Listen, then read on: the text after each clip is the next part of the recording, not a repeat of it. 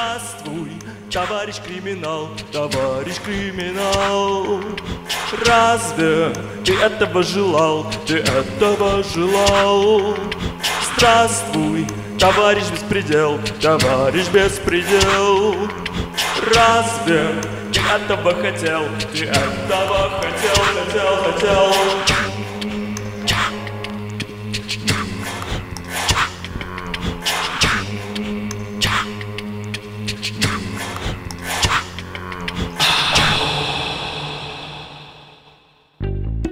Привет, друзья! Вы слушаете ваш любимый подкаст о музыке «Творческие планы», который каждую неделю выходит по пятницам на «Медузе». Как всегда, мы обсуждаем новинки звукозаписи с их авторами, задаем им какие-нибудь стыдные вопросы и советуем чего-нибудь для ваших плейлистов.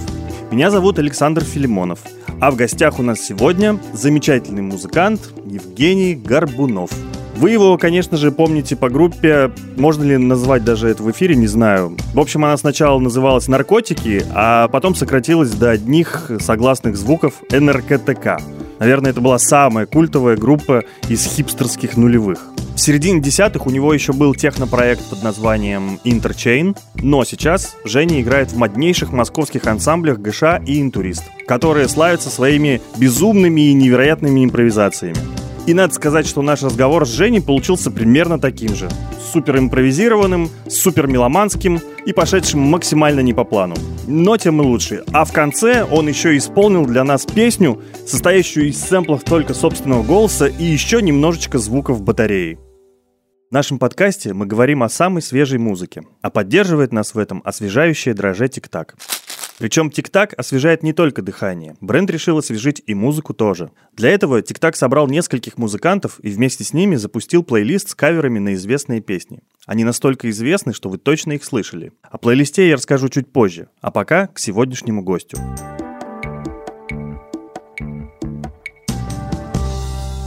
Я, во-первых, должен сказать, что Женя автор музыки к нашему подкасту. Когда мы нашей дружной командой придумали только всю эту идею, у нас сразу же как бы возникло дикое желание, что мы хотим, чтобы музыку записал Женя. Мы были очень рады, что он согласился. И он очень оперативно это все сделал и, надо сказать, прислал целых пять вариантов вот этих заставочек джинглов. И что вы думаете? Мы не могли выбрать, как бы, какой из них mm-hmm. выбрать, потому что они все были очень крутые. Пришлось, знаете, практически монетку кидать. За это огромное спасибо. А, не за что, у меня еще четыре остались, можно еще кому-нибудь отправить. Ну, я думаю, мы их потом себе тоже как-нибудь прикарманим. Во-вторых, у нас такой прекрасный повод. 13 ноября, в день, когда этот подкаст выходит, также выходит и новый альбом твоего проекта «Интурист». Это уже четвертая пластинка группы, и она называется «Комфорт». О нем мы в том числе сегодня и поговорим. Но, конечно, не только. Я должен э, заметить, что в нашем подкасте иногда задаются дурацкие стыдные вопросы. Это нормально. Но, кажется, сегодня весь подкаст будет состоять только из них потому что, честно говоря, при всей любви и уважении к твоему творчеству не очень сильно как-то интересовался какими-то другими там остальными внешними аспектами твоей жизни, вот, и поэтому для меня многое остается таким как бы от открытым. Хочется это все узнать.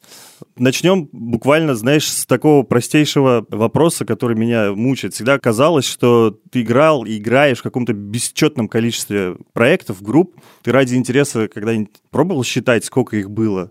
Так а что там считать? Не особо и много. Что Просто это? одни становятся уже негодными, и их приходится заменять на другие.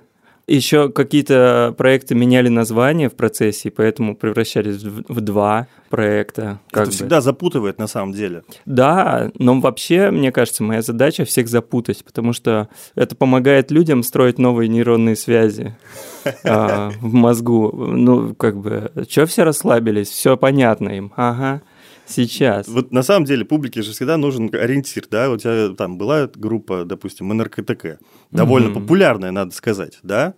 И бац, она пропала, и все, считай, пропал и Женя. Как тебя найти-то вот все-таки?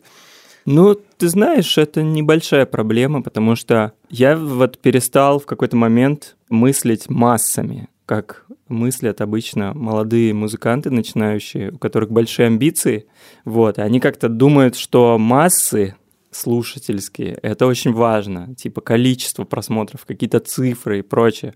А если опираться на свой собственный слушательский опыт, то ты понимаешь, что на самом деле как бы я бы был очень рад, если бы у меня там, не знаю, раз в неделю прибавлялось по одному слушателю вроде меня как бы спокойно изучая дискографию, ему интересно послушать альбом целиком, в общем, люди важнее, чем массы. Лучше э, одного человека привлечь, чем 20 каких-нибудь людей, которые просто следят за трендами и как бы щелкают клювом. Поэтому, ну да, НРКТК был популярным проект, но в какой-то момент он себя изжил. Почему? И как-то, ну, просто стало неинтересно уже им заниматься.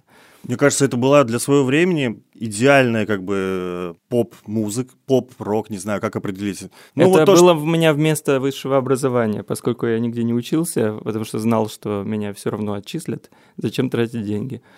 А, это было что-то вроде института, и в итоге я приобрел еще какой-то социальный капитал, там, познакомился с кучей людей, ну, да. ну и все, и дальше как бы пора заниматься серьезными делами. Я надо признаться, когда, когда вышел дебютный вот EP, который, кажется, еще в ЖЖ выкладывали, да? Да. Седьмой год, дело. да, или какой-то? Или... Седьмой. седьмой. Да. Вот. вот я в тот момент, каюсь, очень как бы так по-снобски относился ко всей этой новой волне. Это нормально вообще. То есть, Все типа... относились всегда по-снобски ко всем новым волнам. Ну да, да, бывает. Типа, Все там, нормальные Давайте, люди. ребята, сначала научитесь играть, а потом поговорим, условно говоря. Ага. Да? Но перед этим EP я не сдержался, не устоял. Это крутейшая музыка. То есть я до сих пор помню песни, вспоминаю их. Это очень такая приятная ну, мы, ностальгия. Мы умели играть просто, вот в чем дело.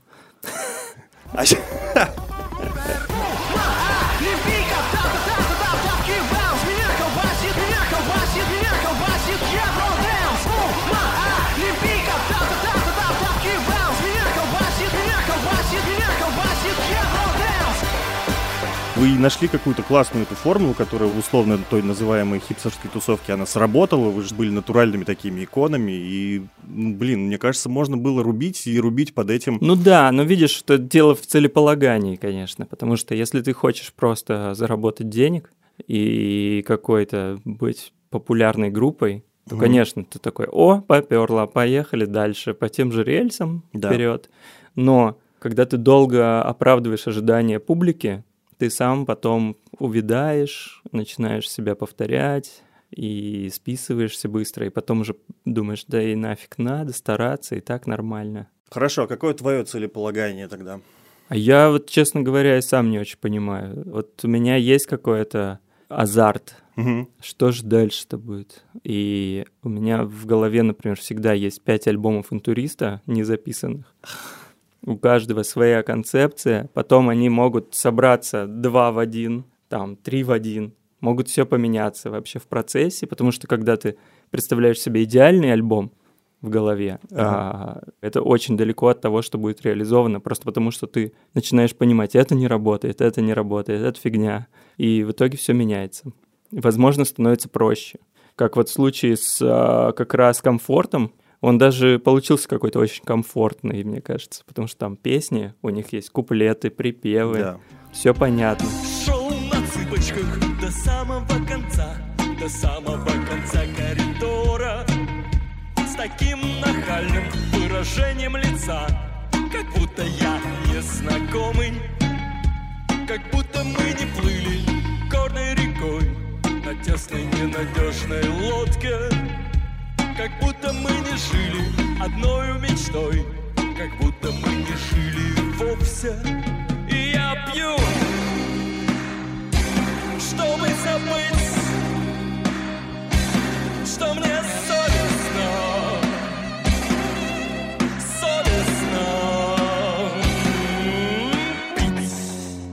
Его можно, наверное, назвать наиболее user-friendly альбомом, mm-hmm. да, для публики. Да. Но ты написал, что он был записан э, довольно быстро, за три дня, да? Во ну, мы карантина. всегда все пишем очень быстро, потому что Многие люди любят основательно засесть в студии, записать идеальный дубль барабанов, потом идеальный дубль баса поверх этих барабанов, потом поверх всего этого гитары. Это, по-моему, страшно, нудно и очень стрессово. И мне кажется, что очень многие не любят работать в студии именно из-за этого, потому что это тупо какой-то груз ответственности лишний, который тебе не нужен. Ты играешь классные концерты, но в студии ты чувствуешь себя беспомощным.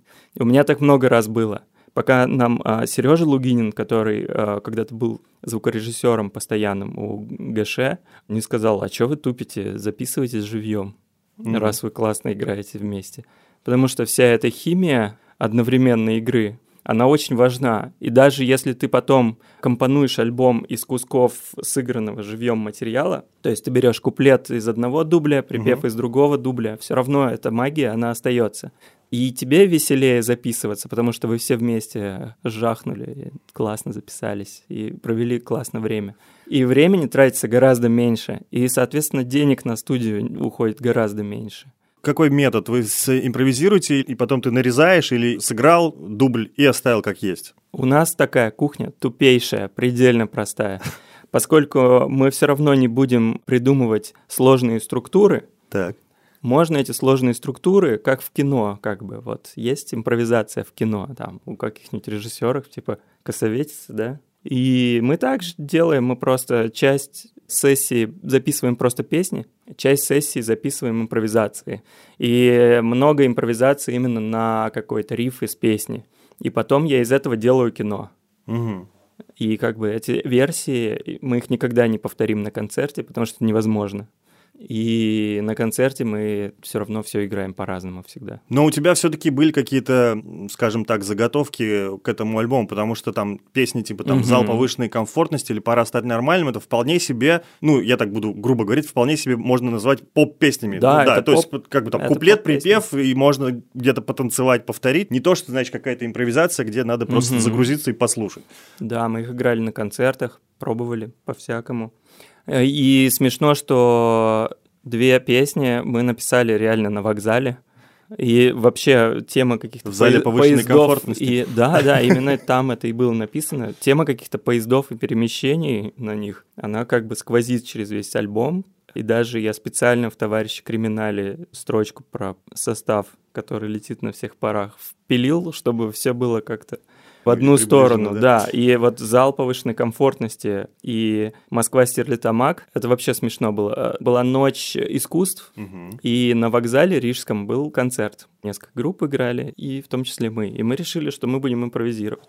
И одна песня была, собственно, поскольку мы играли в зале повышенной комфортности, а звучит это замечательно, я подумал, надо спеть в зале повышенной комфортности, и примерно в, в таком виде припев и остался. В зале повышенной комфортности повышенной комфортности.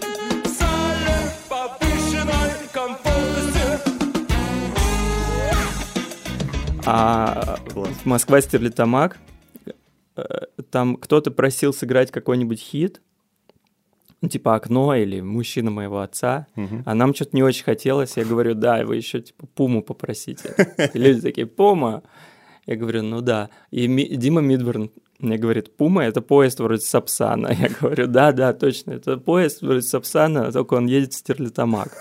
И в итоге мы начали импровизировать, и в припеве было «Поезд Пума, Москва, Стерлитамак». Ну, я потом переделал, и, в общем...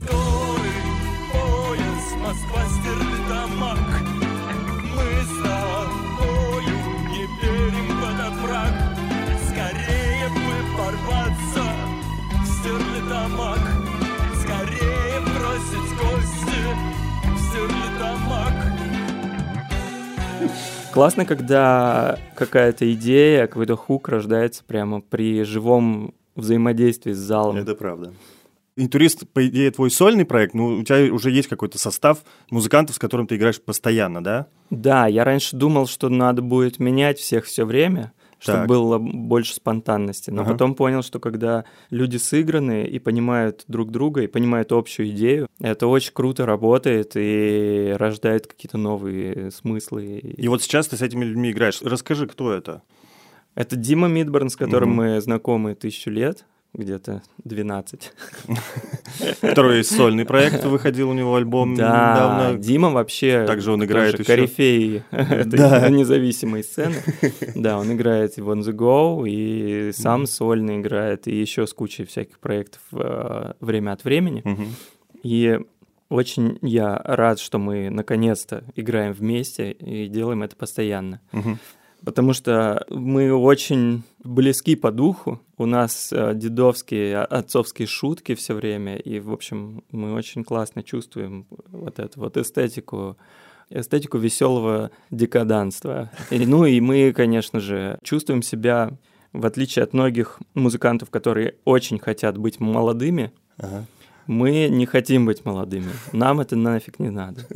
Мы хотим хорошо, качественно состариться. Мои года, мое богатство. Вот, именно так.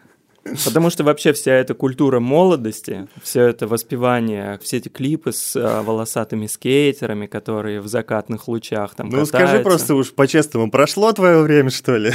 Нет, мое время наступает. Мой потенциал раскроется в 60. А, да, я и еще два участника. Да, да, ой, мы забыли, давай. Я как настоящий дед соскакиваю с одной темы, перехожу на другую. Это как бы классика, как в этот папа Гомера Симпсона. А галстуки мы тогда называли селедкой. В общем, а, Витя Глазунов, барабанщик со своей вообще абсолютно техникой, очень интересной, которая больше похожа на перкуссионную, чем на именно барабанную, и вообще не рокерская, что мне очень импонирует. У нас, например, только в одном треке, как выяснилось, когда мы только записали альбом, я понял, что у нас только в одном треке пружина на барабане поднята. На всех остальных малый барабан звучит как перкуссионный инструмент. Пэм-пэм. И это вообще идет его манере очень сильно. А Мы с ним познакомились, когда нас собрали в такой импровизированный состав для такого певца, аутсайдера музыки соул и фанк, который как бы такой очень доморощенный э, артист. А, Его зовут Даг Хримбланд, и вот он приезжал на стрелки играть. У него был тур, где в каждом городе у него были разные музыканты. А, да, я слышал про эту историю, ага. Вот. И в Москве, конечно, стрелка. Надо было собрать всех а, помоднее. И вот там был такой золотой прям составчик. И вы это тоже импровизировали или как-то... Ну, мы выучили песни, какие-то рифы, но они были очень простые, там все повторялось. Поэтому можно было легко... Пару репетиций и да. погнали. Ну, еще Дак Римблант, он такой дядечка интересный, он вступает где-то в середине такта. Для всех это неожиданность, но все такие оп, и подвигаются под него. Ну, как бы, ну, вступил и вступил. Нормально. Нормально, да. Вот. Был очень веселый концерт, и мы вообще супер классно друг с другом поиграли и решили продолжать джемить вместе. И тогда мы стали у Вити в студии играть, на- записывали 5 часов материала, назвали это группа «Арты», выпустили две песни, и потом как-то огонек энтузиазма угас. Точно, был же классный сингл, да.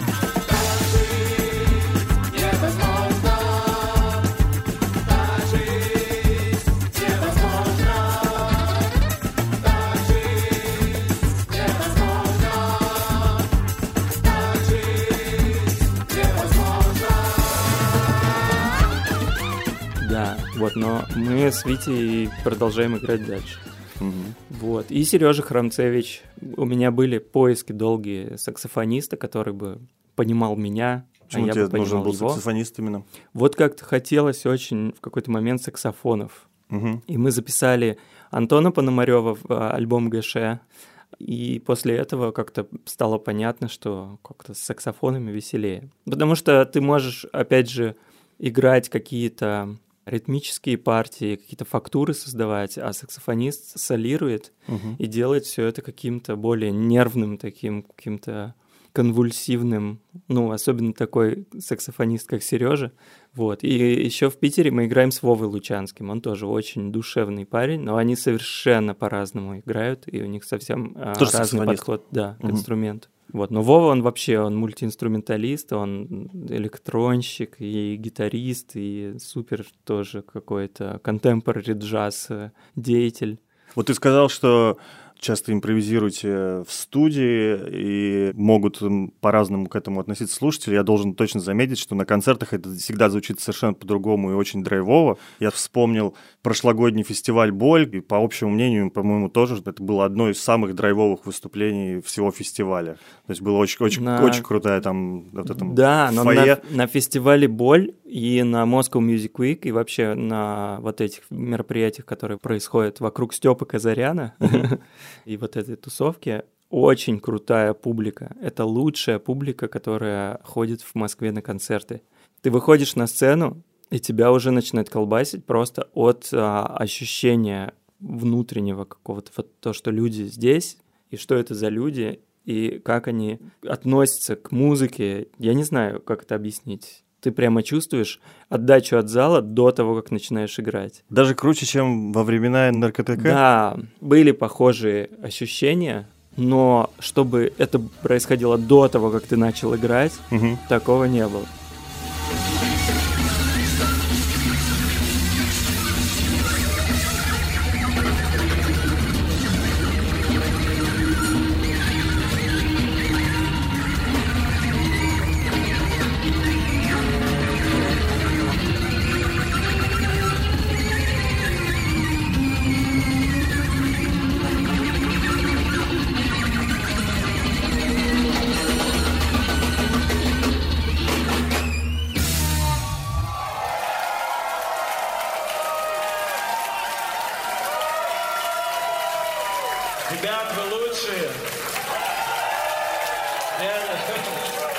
Когда мы говорим о группе э, интурист или ГШ, всегда трудно как-то сформулировать всякие музыкальные вещи, потому что непонятно, что это за музыкальный стиль.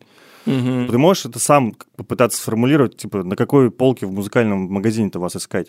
Ну, я обычно говорю на любой, потому что мне что-то, во-первых, лень об этом думать, во-вторых, есть, конечно, такая у всех музыкантов черта мы не определяем свой стиль, мы играем, а сами играют какую-то хрень просто, которая вот, типа, ну, это скапанк, ребята, или там ну, типичный какой-то new metal. Вот, но мы, мы играем в разных стилях. А, в общем, да. Ну, я не знаю, рок, поп. Я так говорю. Ну, потому что все-таки жанры в какой-то момент должны вообще исчезнуть, мне так кажется. Потому что жанровая музыка — это тупик всегда все-таки еще про вот эту импровизацию. Ну, то есть ты сторонник такого быстрого искусства, да? Ну, вот как ты пишешь альбом типа за три дня. Взял, быстро сделал и выпустил. А попробовать, ну так, уйти, ну вот условный, в поп-поп там, да, по, по, немножко как бы по филиграннее сделать, как-то почистить и так далее. Так подожди, я же почистил. Я сделал вот филигранно. На комфорте? Да. Хорошо, давай, давай, я просто приведу в пример, ну, твою ближайшую соратницу. Катя Шелоносова в этом году выпустила альбом Room for the Moon, да, который да. там, ну, очевидно, такой как бы очень поп-ориентированный, он очень такой, очень выверенный, красивый.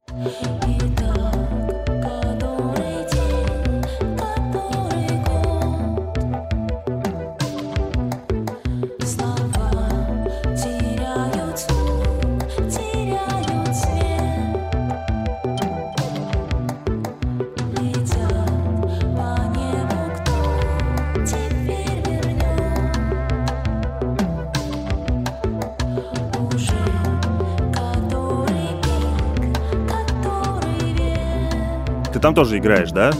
Да, как-то Катя говорит, давай приди ко мне, давай поджемим чуть-чуть, там бас надо записать кое в какие места. И я просто на заготовке какие-то наиграл бас, она потом его порезала, и в итоге я играю на басу в шести, по-моему, треках. Ну вот э, такой подход, ну не знаю, то есть он же альбом, про который, ну очевидно, много говорят, да, он котируется на Западе, люди, да. которые не знают русский язык, с удовольствием слушают, там, пичфорки ему ставят хорошие оценки, да, то есть это тоже как бы классное распространение. Почему ты не хочешь сделать примерно такое же? Как это? Зачем? Уже есть. Катя сделала.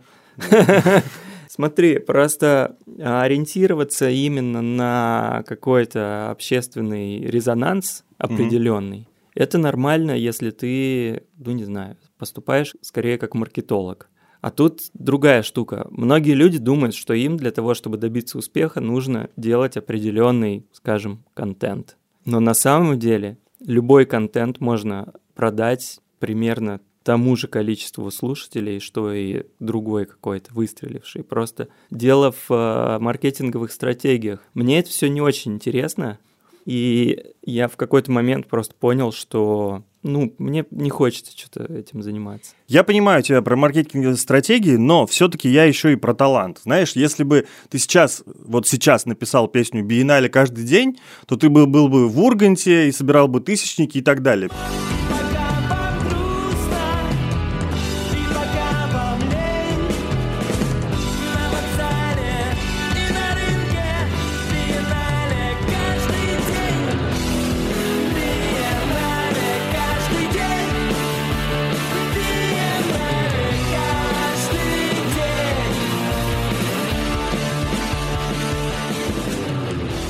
Мне кажется, как бы это отличная поп-песня. И как бы если у тебя есть талант делать такие хиты, и как бы если ты возьмешь и сделаешь это сейчас, то это будет как бы вин-вин. Ну, мне просто это не очень интересно.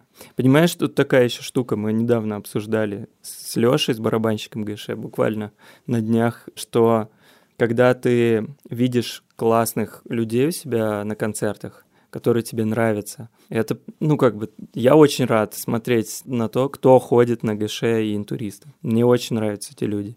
И чем популярнее ты становишься, тем больше неприятных людей приходят на твои концерты. Соответственно, приятные люди не захотят с ними вместе ходить на эти концерты.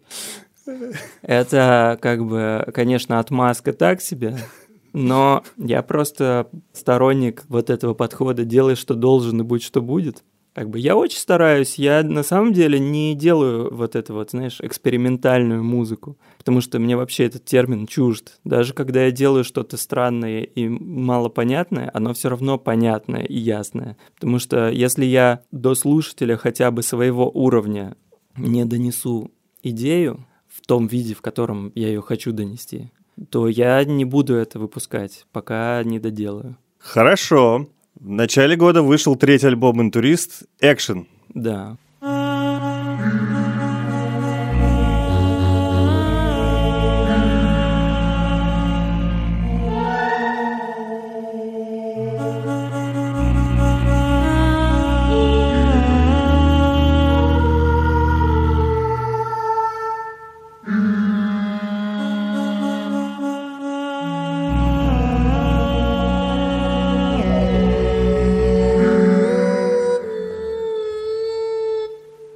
Что это было? Альбом. До меня не донес. Это набор вокальных сэмплов, да? Да, который... я просто играл ими как на синтезаторе и записывал какие-то треки. Я вчера попытался переслушать, скажу да. честно, с трудом. Я понимаю, но я и не рассчитывал, что много кто будет это слушать. Но тем не менее, там один трек попал даже в плейлист для медитации на Apple Music. О, да, Нормально. интересно посмотреть на то, как, как он начинает играть, когда человек только-только... Но это усложнение уровня медитации просто, а как бы не все коту масленица, что называется. В общем, ты знаешь, очень важно для меня не превратиться в рок-группу, во-первых. Во-вторых, очень важно вот этот элемент самодурства свой оставить, потому что как бы у меня есть музыка, я хочу ее выпустить под этим именем. Люди, которые ходят на концерты, не все ее поймут. Ну и что теперь, ее не выпускать, что ли? Я-то понимаю, почему я ее хочу выпустить. Ну, может, не поймут сейчас, поймут потом. Может быть, потом, наоборот, скажут, не, ну это вообще полный был провал, вот потом ничего пошло. Кто его знает? Просто если у тебя что-то накапливается, ты это делаешь. Я как бы к этой записи подошел серьезно. Кольта написала, например, что ну, он все время что-нибудь джемит, импровизирует, так что это могли быть и другие треки. Извините, нет. Там было записано материала часа на три, наверное, потому что это продолжалось несколько месяцев. И потом из этих трех часов я отобрал именно то, что мне показалось необходимым, как бы для ясного донесения месседжа. И потом еще в этих треках я наводил порядок очень долго, потому что когда ты импровизируешь, ты играешь много лишнего. Нужно убирать. Вот. То есть там нет ни одной лишней ноты? Ни одной. Это все очень выверенная музыка, как бы такая композиторская работа. Она изначально сделана из импровизации, но с другой стороны, я иногда просто читаю лекции и даже преподавал немножко Moscow Music School и, возможно, mm-hmm. продолжу. Mm-hmm. И люди говорят некоторые, вот, я не умею импровизировать, это не мое. И я стал думать, где граница импровизации и композиторства какого-то такого сочинительства. И понял, что ее на самом деле нет. Потому что когда музыки нет еще, и ты ее должен придумать, то ее все равно берешь, грубо говоря, из воздуха, из головы. Ты не можешь начать писать музыку, не начав ее придумывать. ну, как бы ее не будет. И это та же самая импровизация, просто она более растянутая во времени и более такая, как бы, пошаговая. Но это импровизация. И люди такие, вау, точно. вот, то есть разницы нет, импровизируешь ты или не импровизируешь, важен результат. Потому что слушатель не будет думать о том, ой, вот это он наджемил, а тут он постарался. Нет, надо, чтобы все было классно сразу. Расскажи, пожалуйста, у тебя же есть собственный лейбл, да? Называется да. Incompetence Records. Нафига он тебе? Я сам себе иногда задаю этот вопрос. Но мы его начали с Андреем Ли, известным также как директор всего. Uh-huh. Вот, когда еще у нас был Интерчейн, была такая история, что Миша Гилейн с Таней Андриановой запускали свой лейбл и говорят, давайте сделаем под лейбл, и вы будете выпускать своих друзей с их техно-электронной всякой музыкой. Мы такие, ну давай. И потом, когда мы поняли, что что-то техно с нас хватит уже, решили, что надо перепрофилировать вообще лейбл и просто выпускать свои проекты и каких-то друзей. И типа формировать что-то вроде комьюнити.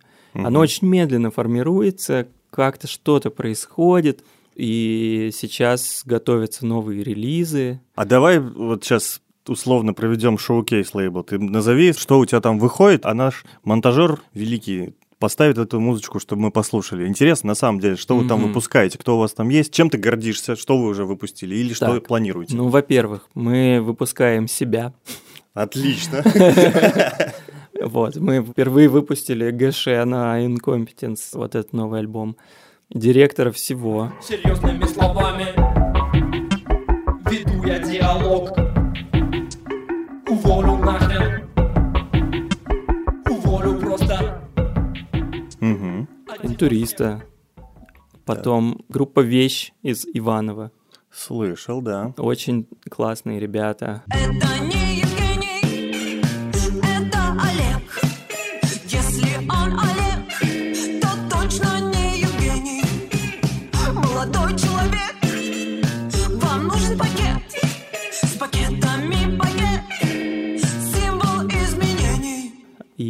готовится к выпуску есть такой Витя Кудряшов, мой друг из Петербурга, угу. и у него есть а, проект Discourse Synthetic. Так. вот, я ездил в Петербург, и мы очень весело записали его на студии. Как бы он там джемил, играл песни, у него тоже ничего нет, никаких структур, просто я сейчас буду сам это резать и клеить, как бы, и это выйдет, э, наверное, весной. Вот, потом еще есть Анатолий Никулин, замечательный творец из Гатчины, у которого оказалось 10 альбомов, которые нам предстоит переиздать сейчас. И начнем мы с абсолютно шизофренического альбома «Русская музыка», на которой э, Анатолий играет произведения русских композиторов.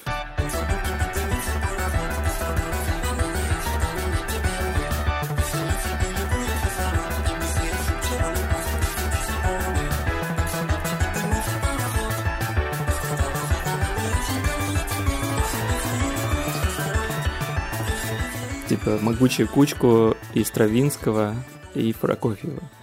Там есть целиком раскиданная по всему альбому скифская сюита, абсолютно безумная, похожа на группу Аксак Мабул. Очень классный альбом. И вот мы его будем переиздавать. Потому что он уже как бы издан, но мы будем так как бы его перетаскивать к себе, потому что он как-то больше подходит нам. И еще у Кати с Андреем Бессоновым они снимали видео для заповедника, есть такой YouTube канал с лайвами.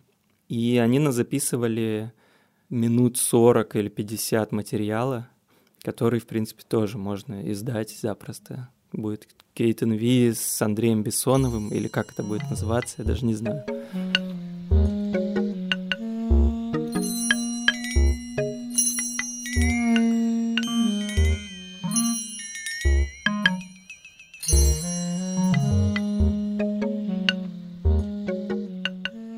Прикольно, все-таки действительно комьюнити уже, можно сказать, сформировавшееся, причем там, если вспоминать там ту же группу «Вещь», мне кажется, вы э, своей там условной этой стилистикой, которую словно э, сложно определить, уже создали какое-то даже целое направление, потому что есть вот группы, которые похожи на ГШ, немножко так следуют. Да. Как вы находите друг друга? Ну, вещь нас сама нашла. Мы просто ездили в Иваново на концерт, и Антон, который играет в вещи Ага. и, собственно, пишет музыку всю, он как раз этим фестивалем занимался. И позвал интурист. Там был такой фестиваль «Первая фабрика авангарда». Ну и мы познакомились, я сходил на их концерт. Все классно. Рассказы музыкантов о том, как придумывались и создавались их песни и целые альбомы, всегда очень интересно слушать. И сейчас я за пару минут расскажу, как создавался плейлист «Освежи музыку» от наших друзей из ТикТак. Это 7 каверов на известные треки, которые появились этой осенью. Один из каверов записал Сироткин на трек «Не дано» группы Hi-Fi. Сергей Сироткин считает, что каверы — это очень важная штука. И вот почему. Каждая песня обладает знаками того времени, в которое она выходит. И эти знаки понятны прежде всего людям, которые в это время живут. А каверы помогают переосмыслить старые песни и делают их понятней для нового поколения. Музыкант поставил перед собой непростую задачу – сделать из мажорной песни минорную в стилистике группы Сироткин. Но это не так-то просто. На помощь в аранжировке к нему пришел Максим Макарычев, один из участников группы. Многие из вас, скорее всего, его знают по работе в еще одном инди-коллективе On The Go. Чтобы добиться минорного звучания, музыкантам пришлось, например, изменить тональность и сократить аккорды в куплетах. И еще убрать припев в начале и оставить его только в самом конце. А услышать, что получилось, вы можете в плейлисте «Освежи музыку ТикТак». Ссылка на него есть в описании этого эпизода на сайте Медузы. Я так понял, что поскольку как бы идет такое поступательное развитие у тебя, непонятно, куда тебя кидает туда-сюда, ностальгия тебе не свойственна, да? Например, снова возвращаются в моду нулевые. Можно под это дело неплохо возродить группу НРКТК. Не, вообще э, мне нравится то, что сейчас возвращается примерно все.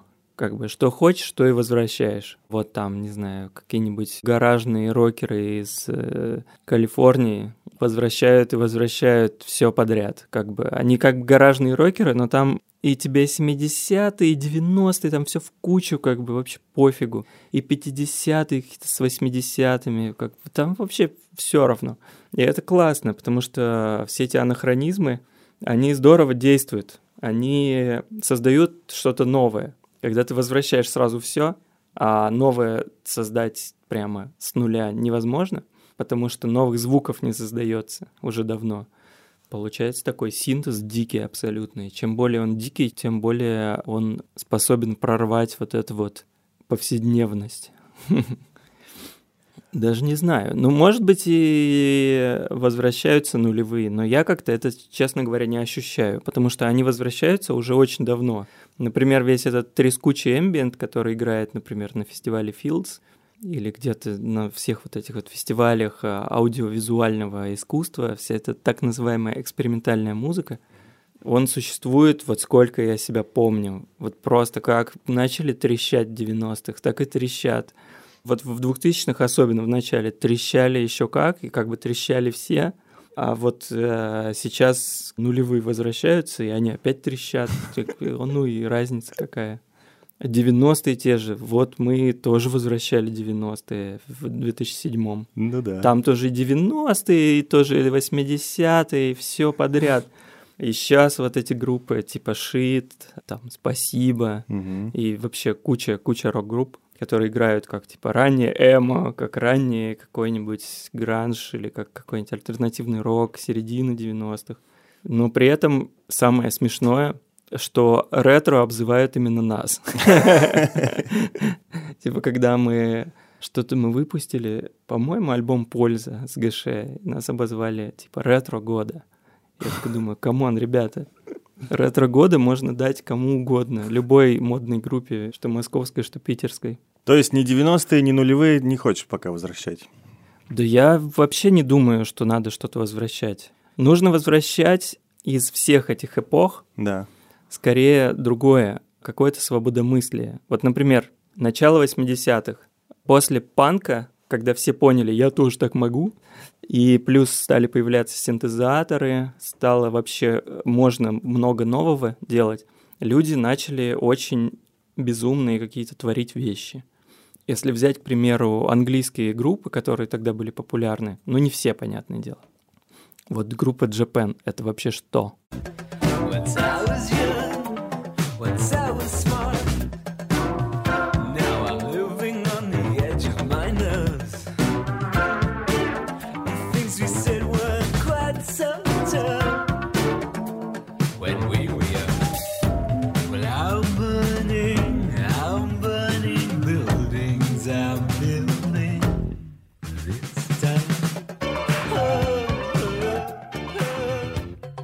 любимая. Я обожаю их.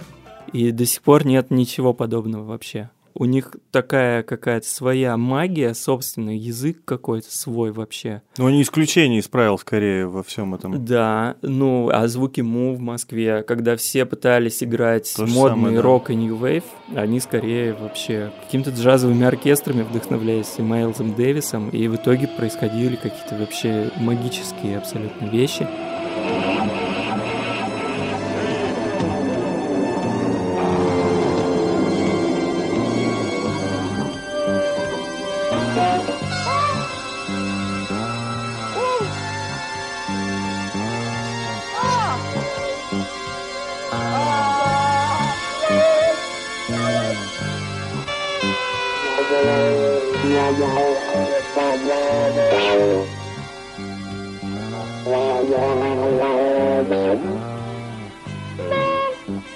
Все, конечно, в первую очередь обращают внимание на Мамонова Мгм. во в те года, но остальные музыканты творят просто какие-то чудеса.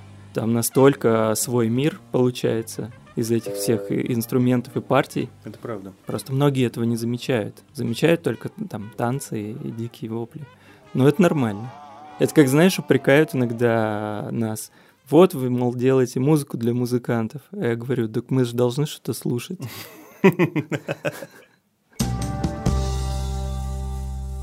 Можешь ли ты чуть-чуть сформулировать, чтобы лучше понимать музыку Гышей и интуриста тоже? Послушайте и почитайте вот это.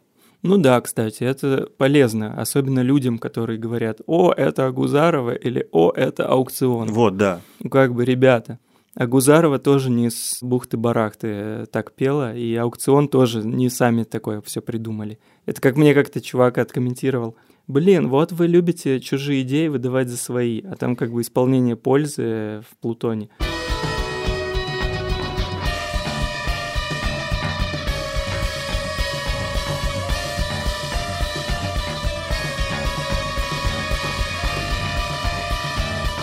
Это же как бы украдено у аукциона с Медески Мартин и Вуд, вот этот концерт. Я такой, ой, интересно, надо посмотреть.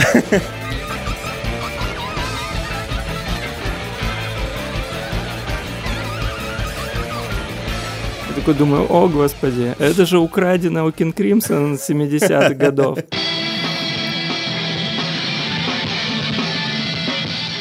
В общем, никто ничего ни у кого не крадет. А если крадет, то ну и ладно вообще. Не, я согласен. Нет, все идеи, мысли, они витают в воздухе, и просто мы их вытаскиваем в какой-то момент. Да, короче, есть куча, например, странного арт-рока. Мне очень нравится вообще это понятие арт-рока. Оно куда-то ушло. Да. Все стали говорить прогрок, но на самом деле прогрок немножечко не отражает то, что значит арт-рок. Соглашусь. да. Потому что прог это когда все сложно, очень технично.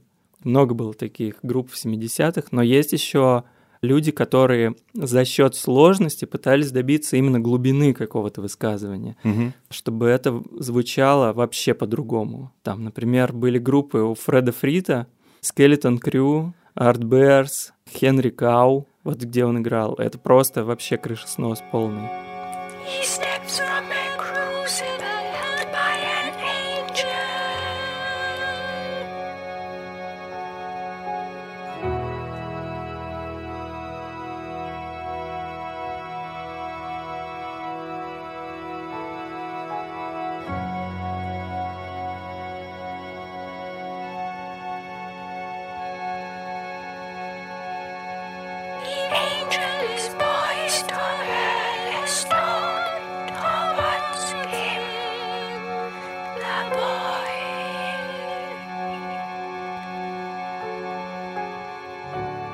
Потом, а, я думаю, что это дружественный коллектив, судя по звуку. Аксак Мабул, который вот сейчас выпустили новый альбом, Мгм. который звучит как старый альбом, но при этом он мог быть записан в любом десятилетии, которое вот из тех, которые разделяли их те записи с этой.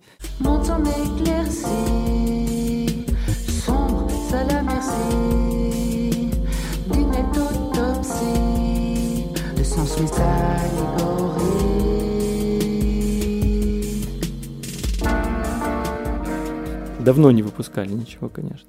Потом, ну, краудрок, Кен. You're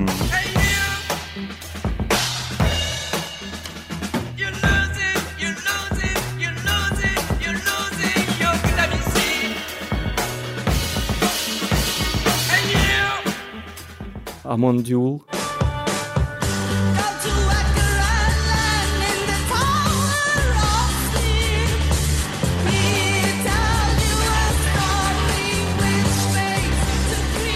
Потом, ну и тех же Japan стоит послушать, потому что это бомба. Альбом Тиндрам, я не знаю, это в топе у меня. Топ-20 точно. Quiet Life еще хороший. Quite Life классный, но именно на Тиндраме, Ну, мне кажется, он раскрылся вышаг, весь да, вот, этот, да. а, вот этот их мир Мгм. и, и вот этот язык музыкальный, который состоит из сложных ритмических структур каких-то и фактур, Да. но при этом все собираясь в целом превращается в поп-музыку.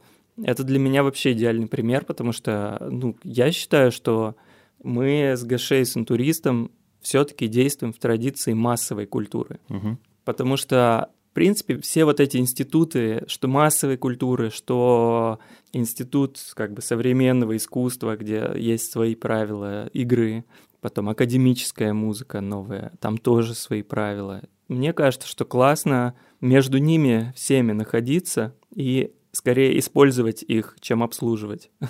Вот, и поэтому как-то мы не особо заморачиваемся над э, этикой, что ли. Хотим поп-песню сделать? Пожалуйста, сделаем поп-песню. Хотим какой-нибудь отъезжалова на 20 минут? Да, блин, какие проблемы. А наши референсы из русской культуры? Да, русские. Во-первых, у нас очень мощный джазовый всегда был авангард, всякие трио Ганелина. Да.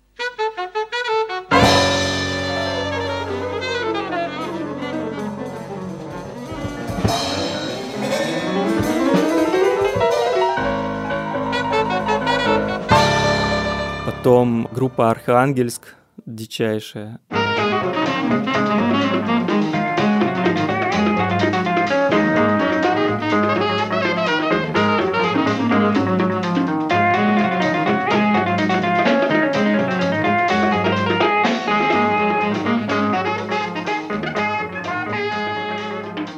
Меня есть слушатель, с которым мы как-то очень активно переписываемся. Ему, наверное, лет 17 сейчас или 18. Так. И он мне скидывает абсолютно безумные какие-то вещи, какие-то мультфильмы 30-х годов, какие-то дикие группы, которые я вообще никогда не знал. И вот он мне скинул, например, группу «Будни Лепрозория» из Томска, которые активно существовали с конца 80-х по середину 2000-х. Так. Довольно много. И да, есть лайвы на Ютубе, это вообще куку. Как бы очень крутая группа. Особенно там есть лайв в Новокузнецке в 2000 году. Они выглядят просто улетно и звучат вообще не похоже ни на что. Хотя кто-то тоже скажет, ну, это «АукцЫон». Но это «АукцЫон», каким он не стал. Может, каким ты он мог бы на быть. своем лейбле? Я бы переиздал все их альбомы. Эльбрус Казбеку. Эльбрус ответьте Казбеку. Эльбрус ответьте. Потом вот, да, Михаила Чекалина перевыпускал ГОСТ, и «Ночной проспект» они переиздавали. Мгм. Это вообще классная традиция. Я думаю, она пришла как раз вот с этих западных переизданий, типа лейбла Revenge, на котором Катин альбом вышел. Мгм. Вот, они много переиздают старой классной музыки. Потом я недавно открыл для себя два первых альбома группы Урфин Джуз из Екатеринбурга. Была такая. Просто безумная музыка, абсолютно. Танцуя в пыли и под ночи. Чего же, чего же, чего же ты хочешь? Нелепый вопрос, не дашь ты ответа. Через сон пролетая наподобие ветра, ты уносишься прочь.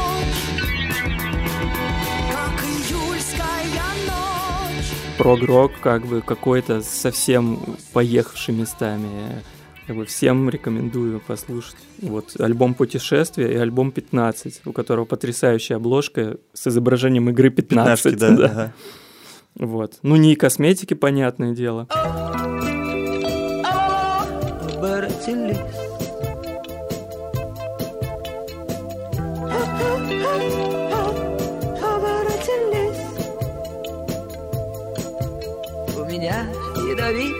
Язык, ты поберегись.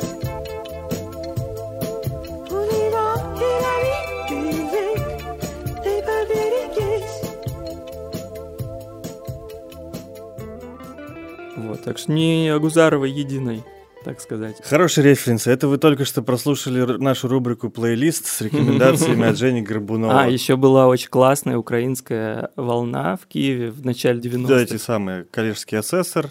Может быть, но я скорее про группу, которая меня до глубины души как бы Работа покорила. Нет, называется «Цукор била смерть». Ой, это, это какие года? Это вот начало 90-х. А, У них два альбома совершенно потрясающие.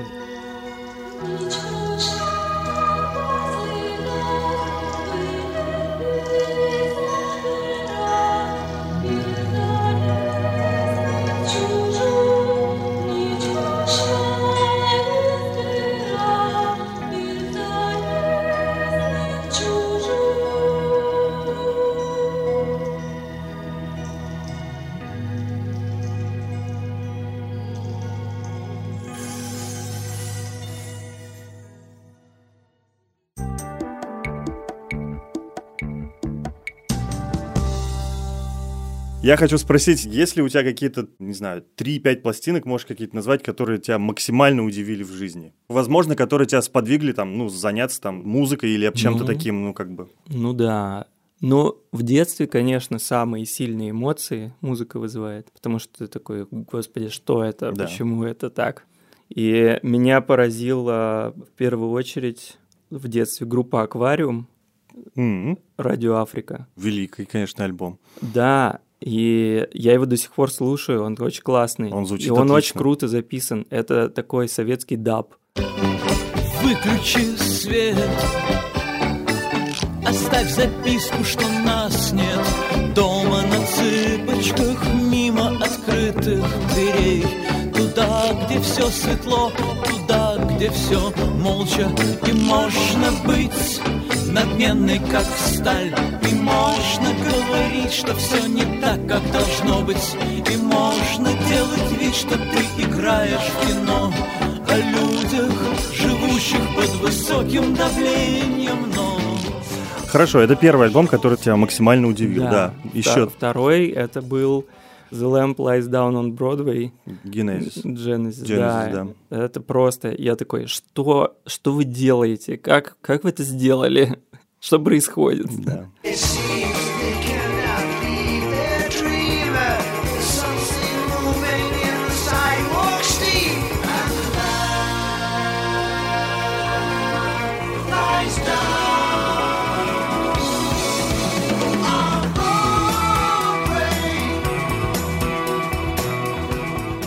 Да, культовая прогроковая пластинка, да. Вот, а что выбрать дальше, не очень понятно, потому что дальше уже все влияло какими-то порциями. То ты вот на этом сидишь, то на том, то на другом. Но у меня вот, например, год назад был просто какой-то марафон Майлза Дэвиса. М. Я слушал, читал книгу его, потом опять слушал. То мне нравился один период, то другой. Вообще потрясающе. Ну, давай какой-нибудь один альбом выберем, кроме Kind of Blue. Ну вот а, Нефертити, например. Окей.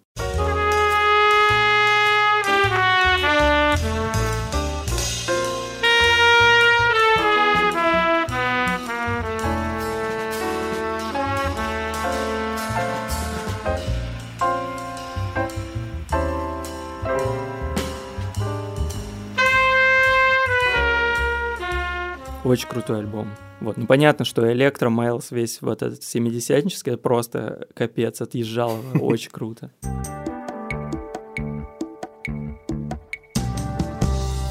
ты родом из Хабаровска, ты поддерживаешь как-то связь с городом? Э, Там ездишь туда или нет? Я ездил, пока все мои родственники не перебрались сюда. А, то есть у тебя там сейчас... Да, у меня мама и бабушка живут теперь в Красногорске.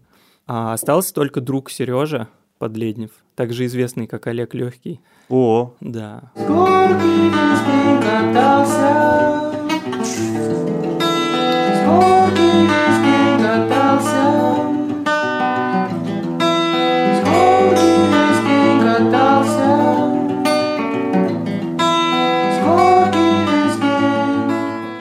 И он там что-то тоже записывает, какие-то песни, ну просто балуется для себя. Если- Он, он абсолютно лишен каких-то амбиций, и ему просто весело что-то делать. И когда вот этот альбом выстрелил, «Рыба Амура», и он приехал на гастроли, он, конечно, сам не понимал, что происходит.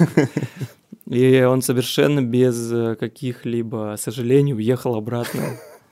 Ему просто как бы приключения, оплаченный отдых, все нормально. да, все, все вышло Да. отлично. Вот, и я, конечно, когда езжу во Владивосток, что получается как-то почаще, и то редко все равно, Ага. я все равно заезжаю в Хабаровск, чтобы с ним повидаться. Если бы ты сейчас в Хабаровске был, за Фургала бы выходил? Конечно, надо выходить. Я просто думал, что ты абсолютно аполитичный, то есть так как бы по, барабану. Нет, я не аполитичный, но я честно скажу, я боюсь выходить на митинги. Ну, это объяснимый страх, я Как понимаю бы тебя. я, в принципе, очень не люблю, как ни странно, когда много людей вокруг меня.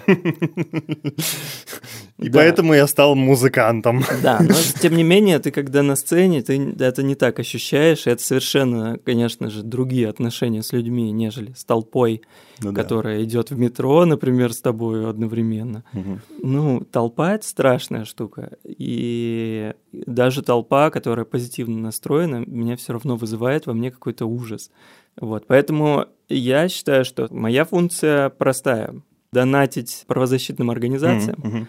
писать музыку, смотреть на мир с а, иронией иногда сарказмом, чтобы как бы транслировать какие-то идеи, которые могут в дальнейшем кому-то, может быть, помочь. Не то чтобы прям прочистить голову, нет, я на это не подписывался. Ну, ты и словом, и делом, в общем, и помог. Например, песня «Товарищ криминал», она вышла сейчас на сборнике в, Да. в поддержку белорусов. В общем, красивый, очень хороший жест. Да, я не ожидал, что у нее появится еще такой как бы смысл дополнительный, но это классно. Я очень рад, что он туда вошел, потому что там очень приятная компания. Да. И люди, которым этим занимаются, мне очень нравятся. Галя Чикис и, ну, и те, кто ей помогал. Вот. Напоследок, самый э, дурацкий вопрос. Какие ваши творческие планы? Я уже услышал про то, что у тебя в голове пять альбомов интуриста, но, может быть, еще что-то? Может, э, приоткроешь уже завесу над новым проектом очередным? Не, новые проекты, это я подумал, что лучше все запихивать в интуриста. пока То есть, он не наконец, лопнет. уже ты остановишься на одном названии, да? Да, я думаю, что это будет очень удобно, чтобы все просто запутались в дискографии, как-то, я не знаю, как у Фрэнка Заппа. Блин, мне нравятся проекты, у которых можно запутаться в дискографии. Да, почему нет? Все время открываешь что-то новое. Такой, господи, а это что такое? И, ну да, вот пять альбомов. Над двумя я сейчас работаю более-менее активно. Пока не вышел комфорт, я уже начал. Нормально. Мы записываем в том же составе джемы сейчас абсолютно отъехавшие. Это вообще джазовый альбом какой-то получается. Вот. Потом я сейчас пишу что-то вроде радиопостановки. Ох ты, ну-ка. Да, это тоже будет интурист, только вообще другой. И мы с ГШ пишем новые песни. Ну, то есть все как-то работает.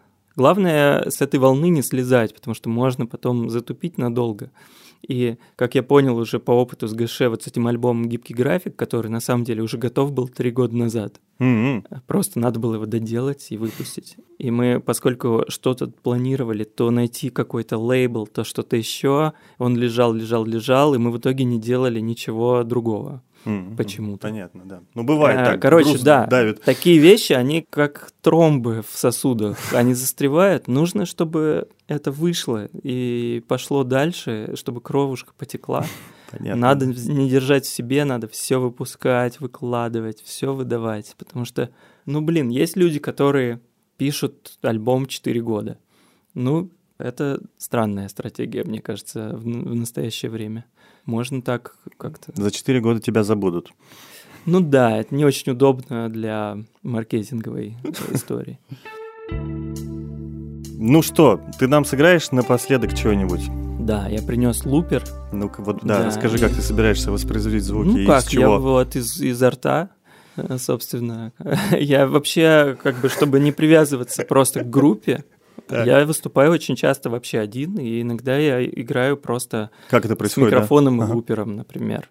Там записываю какие-то звуки и под них пою, или что-то рассказываю, или какие-то диалоги, импровизации и прочее. Что такое лупер? Ну, это Расскажи вот, не- такая не, педаль. знающим людям. Там одна кнопка и одна ручка громкости. Мгм. Ты втыкаешь в нее все, что угодно, записываешь петлю, она проигрывается. Ты поверх можешь записать еще одну петлю, еще, еще, еще, бесконечное множество. И можешь под это потом петь или играть на гитаре. В общем, развязывать тебе руки полностью. Единственное, что из этой петли тебе не выйти, но ты можешь всегда ее остановить, и все. Как бы поехали дальше. И сейчас ты сделаешь это все только на вокальных сэмплах. Ну да, потому что мне лень было тащить гитару, как минимум. Ну и вторая причина, ты никогда не знаешь, какой будет результат. Ты уже придумал, что ты сыграешь, или это Нет, будет щас- импровизация? Сейчас придумаю, сейчас в процессе надо понять. Окей, значит, дорогие друзья, э, возможно, сейчас прозвучит песня из нового альбома, но мы это не гарантируем. Да.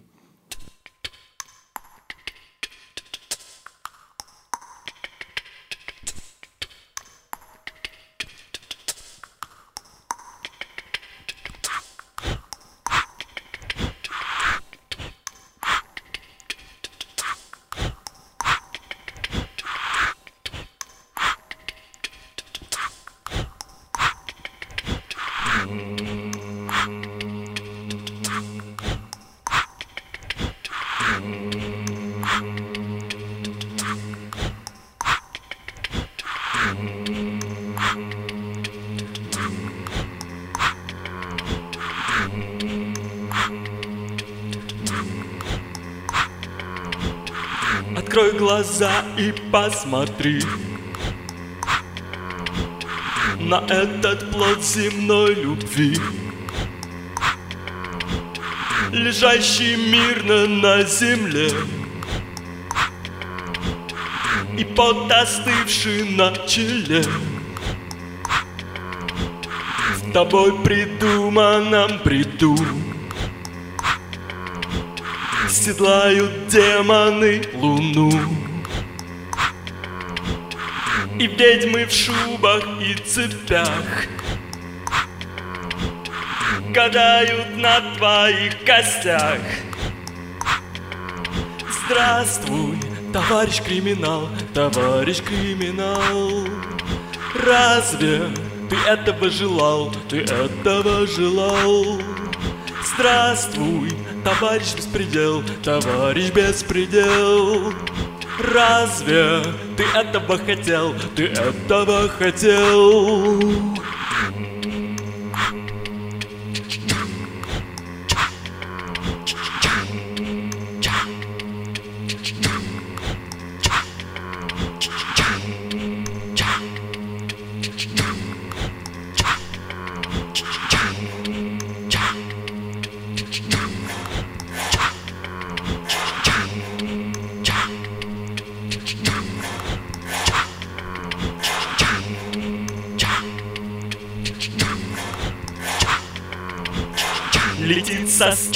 Всех парах. Но курс не важный в тех краях. Все на пособии сидят. Глотает карты банкомат. Фуражки мечутся в дыму. Укором эго твоему Внемли проклятием, сын земли Встают из гроба пацаны Здравствуй, товарищ криминал, товарищ криминал. Разве ты этого желал, ты этого желал? Здравствуй, товарищ беспредел, товарищ беспредел. Разве ты этого хотел, ты этого хотел? Здравствуй, товарищ криминал, товарищ криминал. Разве ты этого желал, ты этого желал? Здравствуй, товарищ беспредел, товарищ беспредел. Разве ты этого хотел, ты этого хотел, хотел, хотел?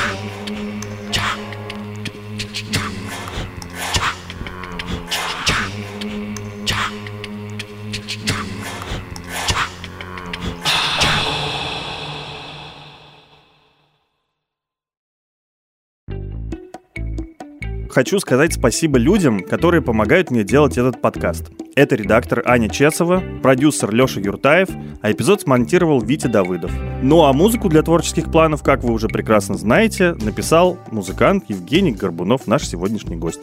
И еще хочу сказать спасибо нашим друзьям из ТикТак и за поддержку подкаста, и за плейлист «Освежи музыку» с отличными каверами. Не пропустите ссылку в описании этого эпизода на сайте Медузы. Там вы найдете и сам плейлист, и видео о том, как записывались эти каверы. И еще будет круто, если вы поставите нашему подкасту оценку и напишите комментарий. Так вы поможете другим слушателям узнать о нем. И еще, конечно же, пишите письма на подкаст собака.meduza.io с пометкой в творческие планы, если вы хотите предложить нам героев или посоветовать какую-то музыку. Будем очень признательны. Пока!